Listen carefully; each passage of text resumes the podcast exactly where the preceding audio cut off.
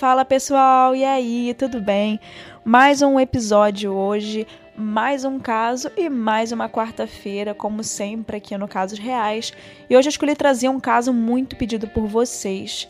Vocês sempre pedem muito e eu resolvi fazer por causa de vocês, porque eu não gosto muito de estudar Columbine.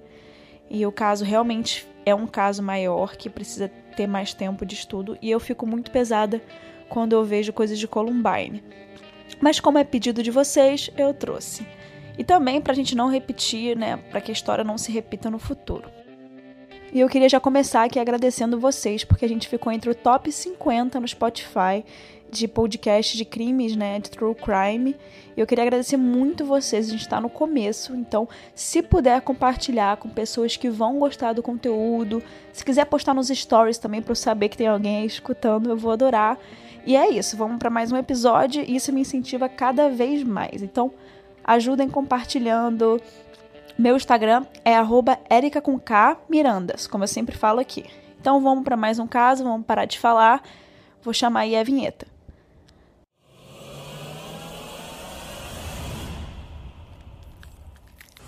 Hoje a gente vai falar da tragédia feita por Eric Harris e Dylan Klebold. Foi o mais marcante tiroteio escolar da história e influenciou vários outros tiroteios que aconteceram ao longo dos últimos anos, feitos por adolescentes, né? Acabou fazendo vários adolescentes cometerem algo parecido, né? É o famoso massacre de Columbine.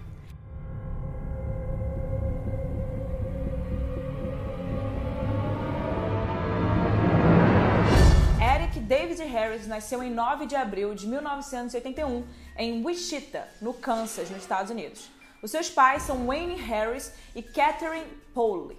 O Eric também tinha um irmão mais velho, se chamado Kevin Harris. A mãe de Eric era dona de casa e seu pai era aposentado. Né? Ele trabalhava antigamente como piloto de transportes da Força Aérea. Agora a gente vai falar um pouquinho da, do Eric antes do, do massacre, né? antes de acontecer o massacre. Ele tinha ali uma relaçãozinha com o naísmo, né? não posso falar aqui. É, no dia que ele atacou a Columbine High School, o Eric estava usando uma camisa que dizia seleção natural. Essa seleção que ele queria fazer né, significava eliminar as pessoas impróprias do planeta. Né?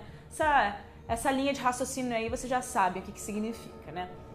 Era semelhante ao que Fulano né, e os naístas procuravam fazer. No outono né, do seu último ano do colégio, é, do colégio da Columbine, o Eric chegou a escrever em um trabalho de pesquisa sobre os naístas. Um dos temas em que ele se concentrou né, foi o objetivo de eliminar as pessoas consideradas impróprias para a sociedade, para a vida. Era isso que ele costumava focar. No diário dele, inclusive, a gente consegue ver a mesma ideia repetidas vezes. Ele também escreveu sobre a crença dos naístas em sua supremacia racial. O Eric Harris também escrevia diversas coisas racistas no seu diário. Ou seja, ele parecia uma pessoa bem dura, com ideias bem bem duras mesmo, sabe? Já o Dylan Bennett Klebold, que é nascido em 11 de setembro de 81, ele era de Lakewood, no Colorado, nos Estados Unidos, e o Dylan participava da produção de, de teatro da Columbine, né, na high school. Ele auxiliava na produção de vídeo entre os alunos. E foi assim que o Dylan e o Eric se conheceram. A mãe de Dylan, Sue Klebold, era professora e defensora de pessoas com deficiência.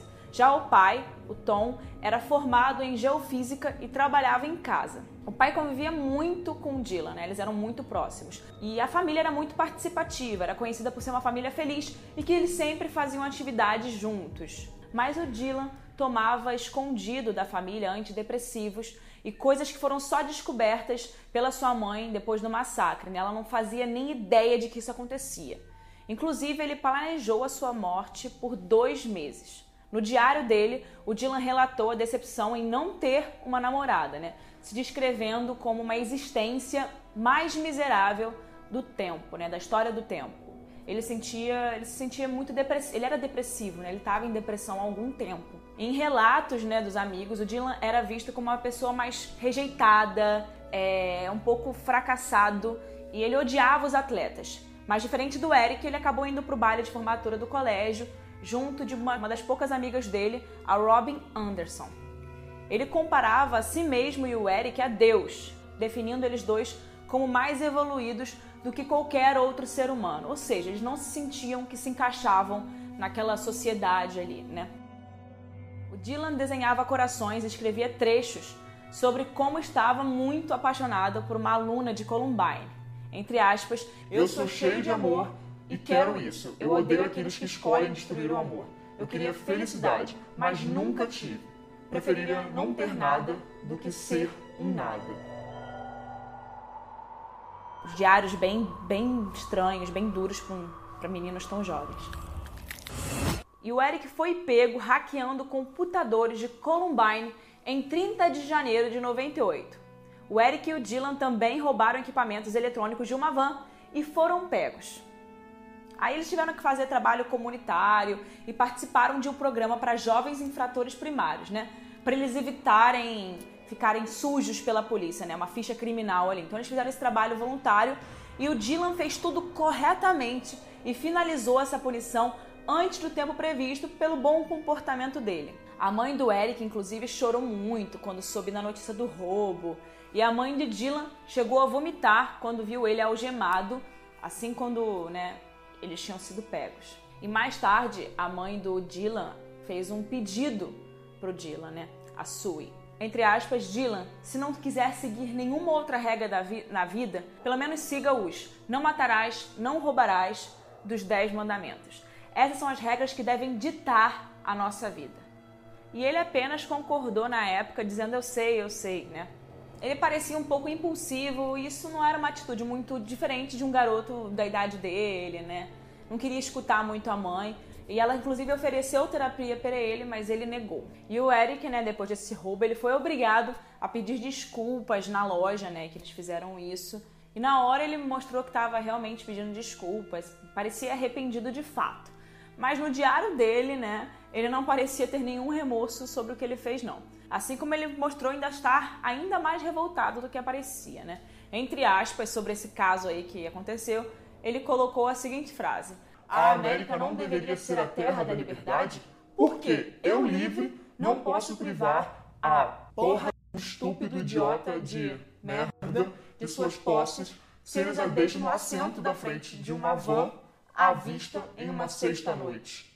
Seleção natural. Os filhos da Nanã devem ser baleados. Era. É, o diário dele era muito pesado. Se você para pra ver um pouco do diário dele, você vai ver que isso acontecia normalmente, né, nos, nos relatos dele. Agora eu vou, vou, entrar numa parte do bullying, né? Do bullying que eles sofriam na, na Columbine, no colégio, né? Vale lembrar que tem relatos do Eric e do Dylan, né? Que eles também praticavam bullying. Aí fica a escolha de vocês aí, à, vista do que, que vocês acham sobre se eles praticavam, se eles, se eles sofriam bullying. A gente só vai mostrar aqui os fatos, né? No vídeo que eu vou colocar para vocês, vou colocar agora, vocês podem ver que um dos ex-alunos de Columbine relatou que o Eric e o Dylan realmente sofriam bullying diariamente por serem considerados losers, né? Perdedores. Assim como eram intimidados e esbarrados pelos atletas, né? Pelos garotos legais, né, do colégio. They were the bottom two kids in the entire school, not just out of the senior class. The entire school, they were the two uncoolest kids. So they were the losers of the losers, is the way to put it.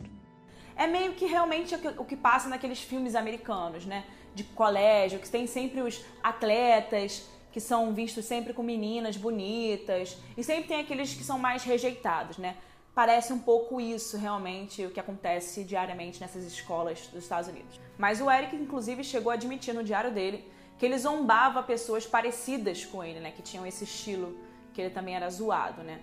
Eu acho que por eles sofrerem bullying, eles se sentiam no direito de quando eles viam alguém na mesma situação deles ou numa situação pior que a deles, eles gostavam de zoar, né?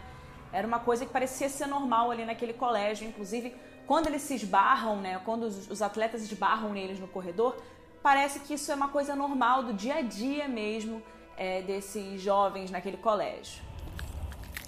Agora vamos falar do massacre, né? Para isso que a gente está aqui. Mas eu queria só ambientar um pouco sobre os dois meninos que realmente são os principais desse caso, né? Para entender um pouco do que, que foi que aconteceu naquele dia. No dia 20 de abril de 99, às 11h10 da manhã, o Eric chegou sozinho ao estacionamento dos estudantes de Columbine e estacionou seu carro. E logo depois, o Dylan também chegou sozinho e estacionou o carro dele. E assim que chegou, o Eric falou rapidamente com o aluno Brooks Brown, do lado de fora. E ele disse para ele ir embora da escola porque gostava dele de verdade. Pouco tempo depois, o aluno foi visto indo para longe da área, né? Essa foi a única pessoa que os dois, atira... que os dois atiradores pouparam né, a vida pedindo para se afastarem do colégio. O Eric era um menino que tirava muitas boas notas e nesse dia era um dia de provas no colégio e ele faltou essa prova. Então, quando ele estava chegando ali no colégio, ele encontrou com esse amigo, o Brooks Brown, e na hora que ele encontrou o Brooks, chegou para ele e perguntou: por que, que você faltou a prova? O que, que aconteceu para você faltar a prova? Ele falou para o amigo ir embora da Columbine que a, isso não importava mais, né? A prova não importava mais. E entre as 11 e 14, o Eric e o Dylan entraram no refeitório da escola com duas grandes sacolas e colocaram no chão. Logo depois eles saíram para o estacionamento. Haviam outras 400 sacolas espalhadas no refeitório, mas essas escondiam bombas de propano e explodiram perto de todos no local às 11h17. Vale falar aqui que tudo aconteceu muito rápido. Então, tudo que eu for falar aqui aconteceu em torno de minutos. Nos carros deles, eles tiveram uma visão bem clara da área da cafeteria, que era onde eles queriam realmente ver todo mundo. O plano era tirarem todos os sobreviventes capazes de escapar da cafeteria depois que essas bombas explodissem. Eles também tinham bombas é, com temporizadores dentro dos carros para explodirem quando eles voltarem à escola. O Eric e o Dylan estavam em pé, né? Ambos vestindo casacos pretos. E esse é o ponto que eles estavam, era o ponto mais alto do campus e permitia para que eles vissem, né, um, um, lugar onde eles conseguiam ver a escola inteira, o lado oeste da escola inteira. As saídas e as entradas dessa lanchonete, os campos esportivos e o estacionamento. Então eles tinham uma vista muito boa ali de cima onde eles estavam. E eles estavam de casacos pretos, assim, não dava nem para saber quem era direito. Às 11h19, os dois tiraram os armamentos das sacolas e eles estavam com armas semi-automáticas dentro dos casacos, escondido, né? E no topo, onde eles estavam, eles começaram a atirar nos estudantes. Os primeiros tiros mataram a Rachel Scott, que tinha 17 anos, e feriram o Richard Castaldo, que estavam sentados na grama almoçando. Três alunos saíram da lanchonete da escola e foram baleados também caindo no chão. Cinco outros estavam sentados ali na grama, foram também baleados quando começaram a fugir daquela confusão. Michael Johnson foi atingido, mas ele alcançou o galpão de armazenamento esportivo, que era aberto, e ele se protegeu com outros alunos ali da área. E até aí os alunos não tinham nem noção do que estava acontecendo, até porque era um, o colégio é muito grande, né? E aí o Dylan desceu essas escadas do topo onde ele estava e foi para a área da cafeteria e atirou em Daniel Rohrborg, não sei falar o nome dele, que é um dos alunos que haviam sido baleados e, e matou ele agora, né? O Dylan entrou na lanchonete e ficou do lado de fora da porta para descobrir por que, que essas bombas não explodiram. Se essas bombas tivessem explodido dentro da cafeteria, o estrago seria ainda maior, muito maior, porque tinha muita gente nesse refeitório naquele horário ali. 11 e meia era o horário de pico no refeitório, era o horário que estava todo mundo lá. Foi por isso, inclusive, que eles escolheram essa hora para fazerem um plano dele, deles e colocarem as bombas ali todas naquele local. Então, o plano deles era colocar as bombas naquele local, elas estourarem e eles estarem né, ali para atirar em quem sobrevivesse a essas bombas. Enquanto ele estava ali vendo por que a bomba não tinha se explodido, né? é, o Eric desceu as escadas e atirou em Annie Mary, que foi baleada várias vezes enquanto corria para se esconder na cafeteria. E um deles gritou: É isso que eu sempre quis fazer. É incrível. Às 11h21, o deputado e um xerife do condado foram enviados para Columbine, né? Até que enfim. A professora Patrícia Nielsen ouviu barulhos e viu dois estudantes do sexo masculino é, com o que pensou ser armas de brinquedo. Ela não levou aquilo muito a sério, ela não imaginava, né? E ela foi pedir para eles educadamente com que eles parassem com isso, de assustar os alunos com essas brincadeiras, né? E aí um deles atirou. O que, que ela achou? Ela achou que fosse uma brincadeira de veteranos com armas de brinquedo e achou que eles estivessem assustando os alunos. Então ela foi lá pedir para eles pararem com isso. Como era tudo muito rápido, tudo acontecia muito rápido, ninguém tinha muita noção do que estava acontecendo. Só se ouvia gritos e barulhos de tiro. Então eles não tinham noção se aquilo era uma brincadeira, se não era uma brincadeira, aonde estava acontecendo. Então ninguém estava entendendo muito bem. E foi aí mais ou menos que eles começaram a entender que realmente a coisa era séria. Quando ela pediu para eles pararem com isso, né, e um deles atirou. Ela se feriu no ombro, no, ante, no antebraço dela e no joelho, é, porque estourou um vidro é, que as balas atingiram e machucou ela. Né? Ao lado da professora da Jenny Elson, né, estava o aluno Brian Anderson. E sem perceber do perigo, ele saiu pelas portas, pelas primeiras portas que ele viu, e ficou preso quando o Eric atirou na frente, né, na parte da frente da porta.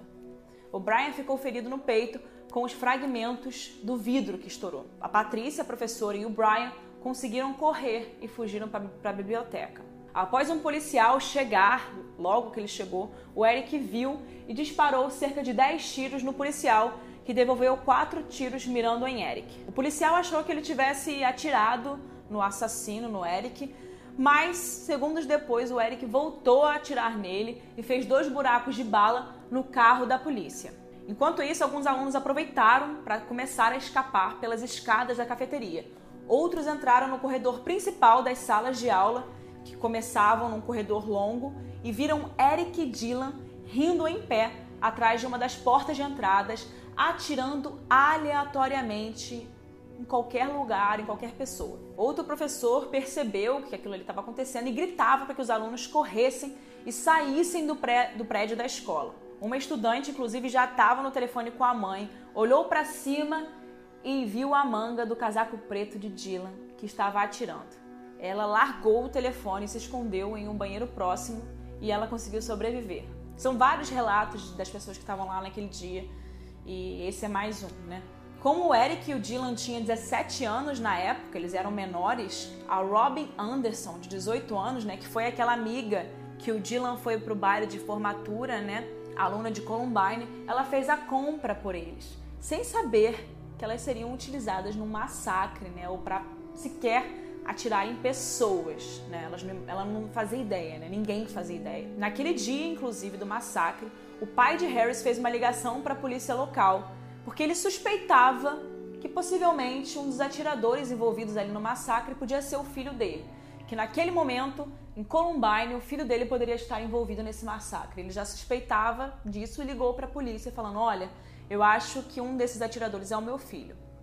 In County 911. Uh, County, this is Waymark. Uh, my son is Eric here, and I'm afraid that he might be involved in the shooting at Columbine High School. Involved how? Uh, he's a member of what they're calling the French Code Mafia. Okay. Have you spoke with your son today, Mr. Harris? No, I haven't. E eles estavam ali naquele corredor da biblioteca atirando aleatoriamente é, pelo corredor, iluminando com bombas de cachimbo, atirando aleatoriamente, só para causar né, aquele medo. Eric e Dylan entram na biblioteca da escola e é aí que tudo fica feio, pior ainda. A chamada do 911, né, registra uma voz masculina gritando: Todo mundo levanta. And the kids, said, well, that's not, you know, a playground, a real gun. I was going out there to say no. Mm-hmm. And I went, well, oh my God, that was really close. That's just, that was, Okay. I'm really, I'm really, you know, people, people, I think it's, What's your name, ma'am? my name is Patty. Patty? He's yelling everybody get up right now. He's in the library. He's saying everybody get up right now. Okay. Eles feriram cinco e mataram três. O Eric e o Dylan deixaram a área da biblioteca e entraram no corredor central, recarregando as suas armas naquele momento para voltarem. O Eric atirou nesse momento sem olhar e atingiu Steven Cornell no pescoço, mas ao, ir em direção a uma mesa onde estava escondida a aluna de 17 anos, que chamava Cassie Burnell, ele disse para ela peekaboo, ou seja, que em português seria mais ou menos te encontrei, né? Te achei.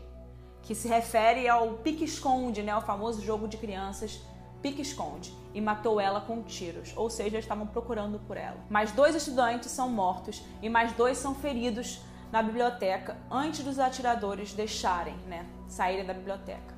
Em cerca de sete minutos e meio, 10 pessoas são mortas e mais de 12 são feridas. Há um total de 56 pessoas na biblioteca e 34 né, saíram, escaparam com algumas lesões. David Sanders, professor, e outro aluno estavam no final de um corredor em que Eric e Dylan também estavam.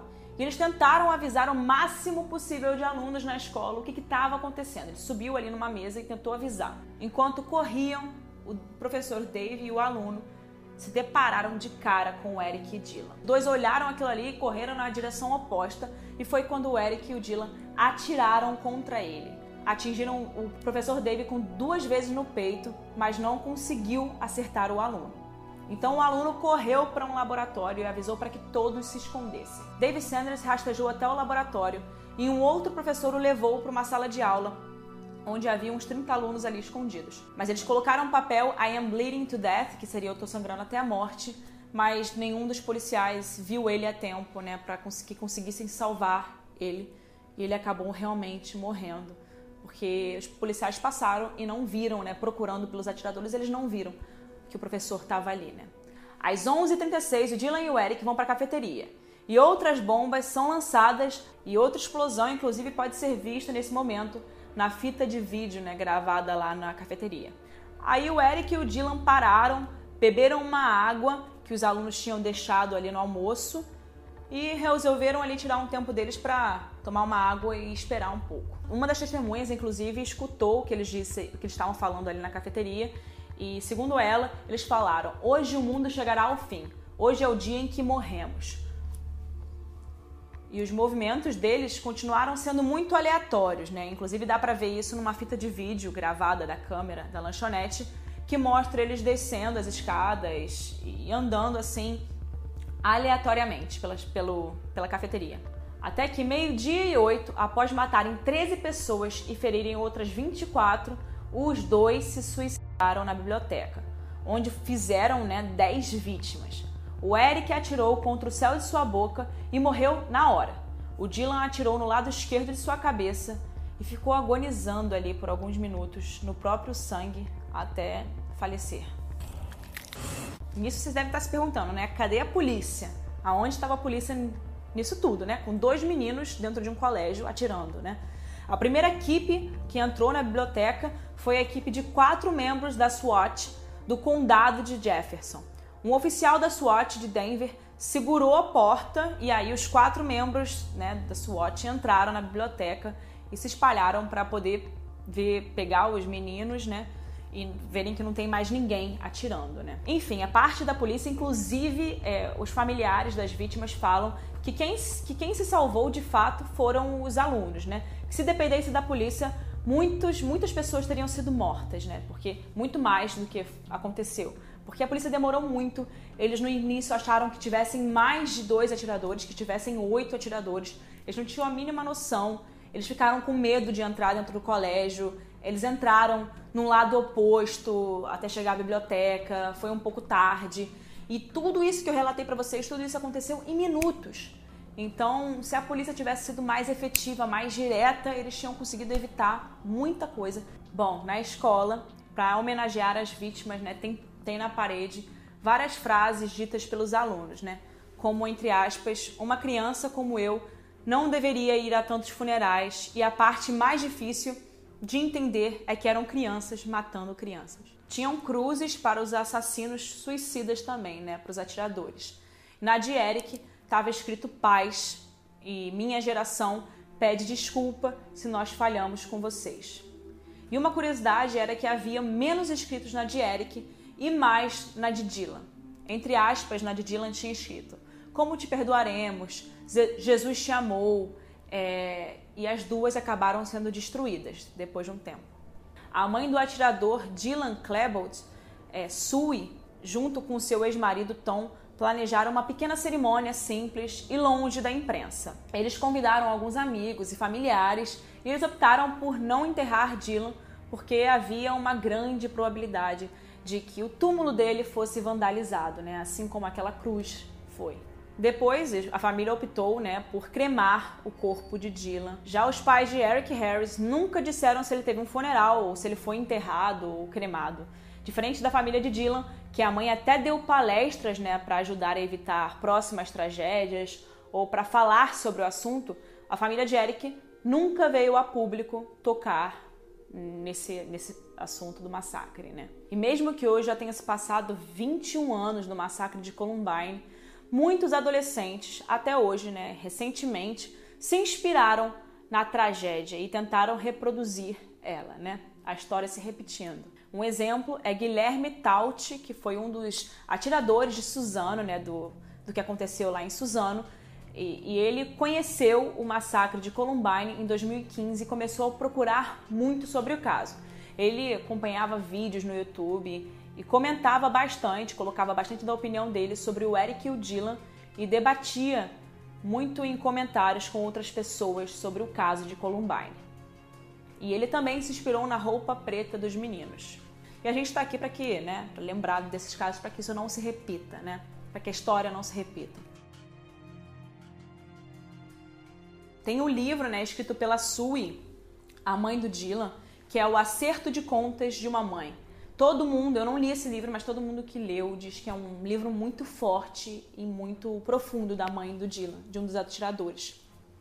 Também tem o filme Zero Hour, é, vou deixar o link para vocês. Muito bom, dá para você ter uma noção de realmente do que, do que, que aconteceu. Também tem o livro Columbine, da Dark Side Books, que foi escrito por Dave Cullen. Também tem o, o filme Uma Vida com Propósito, que foi baseado na vítima fatal do massacre, que é a, Rachel. E um muito legal, que vale realmente qualquer pessoa, por mais que às vezes não se interesse muito nessa história do massacre, é o TEDx, né? O TED Talk da mãe do Dylan, a Sue.